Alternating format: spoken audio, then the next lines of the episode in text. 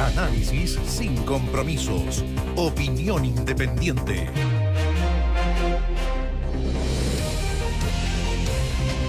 Hoy se realizó en ADE, este foro de la gran empresa que es eh, organizado también por ICARE. Y estuvieron cinco de los siete candidatos a la presidencia dando señales. Incluso hubo tiempo de debatir entre ellos en el mismo contexto de las presentaciones. ¿Quiénes no estuvieron? Parisi, que sigue en Estados Unidos, tiene COVID-19, y el profesor Artés, Eduardo Artés. Eduardo Artés, ¿por qué? Eh, yo creo que era un gesto de honestidad, porque en realidad no tiene mucho que, decir ahí, salvo criticar o despotricar incluso. Pero mira, yo me sonrío porque lo que son las campañas y, a lo que lleva, digamos, a, a los candidatos. Eh, y es elaborar discursos dependiendo de la platea en la que están enfrente. A ver, tam, también hay algo de eso, ¿no? O sea, en el día de hoy, ¿qué es lo que tocaba en el menú? No, pero sí. Porque aquí hay varios. El menú para el lunes, para el martes. El, los asesores elaboran los menús. Entonces, oye, ¿qué día era hoy? Jueves, ¿no? El día es jueves. Jueves. Hoy día, toca, hoy día toca la nada, entonces buscamos aquí en el menú. Este es el discurso para, para este público. Y después, no digo que sean, no digo que sean discursos muy, muy distintos, pero con énfasis distintos, evidentemente. Entonces, hoy día escuchamos. Con cifras muy prolijas, digamos. Con no, cifras no, prolijas. No equivocarse la cifra. Y, tratando de llevar confianza, si al final eso es. Y después van a otro sector, se encuentran con otro público y ahí el discurso se modifica un poco. Y por eso es lo que se dice, ¿no? Y cuando llegue al poder, fulano o sutano, ¿cuál va a ser la impronta que le va a dar a su gobierno? ¿Cuál va a ser, bueno, en el fondo, cuál de los discursos va a ser más cabalmente respetado o llevado a cabo? No estoy diciendo que esto sea malo, esto es así nomás. Esto es así. Bueno, y lo ven tanta gente, no sé. Eh, Iba a decir que la Iglesia Católica, por ejemplo, también tiene discursos distintos dependiendo de las personas a las que le hablan. También es así. ¿No es cierto?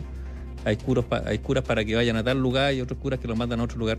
O los mandaban, porque ya la Iglesia Católica manda pocos curas porque está de capa caída. Pero, cerrando el paréntesis, hoy día, hoy día, y también yo, siento que es una especie como de exigencia del mundo empresarial, ¿no? Eh, vengan a darme garantía.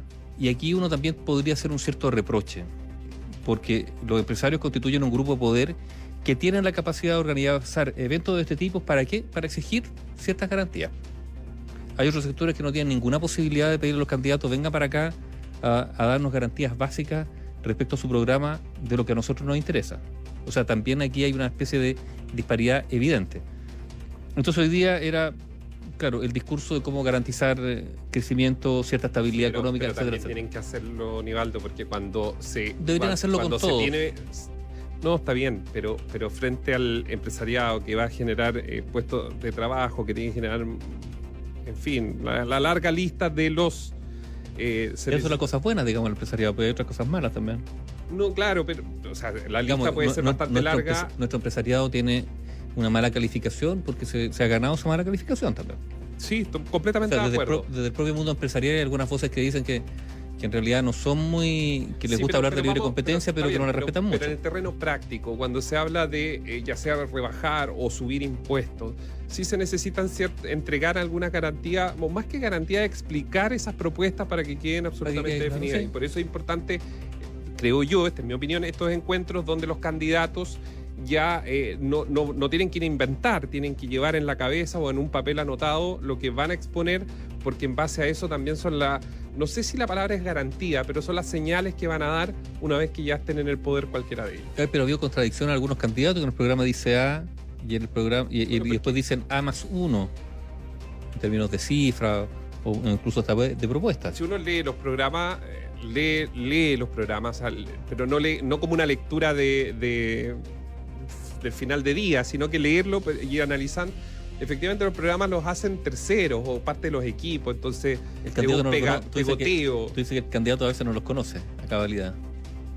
Yo creo que cuando uno lee o lo que uno escribe, uno más o menos sabe en qué página y dónde más o menos está lo que está diciendo, creo yo, humildemente. Pero por ejemplo, el programa de Cast es como un pegoteo de 1, 2, 3, 4, 5, 6.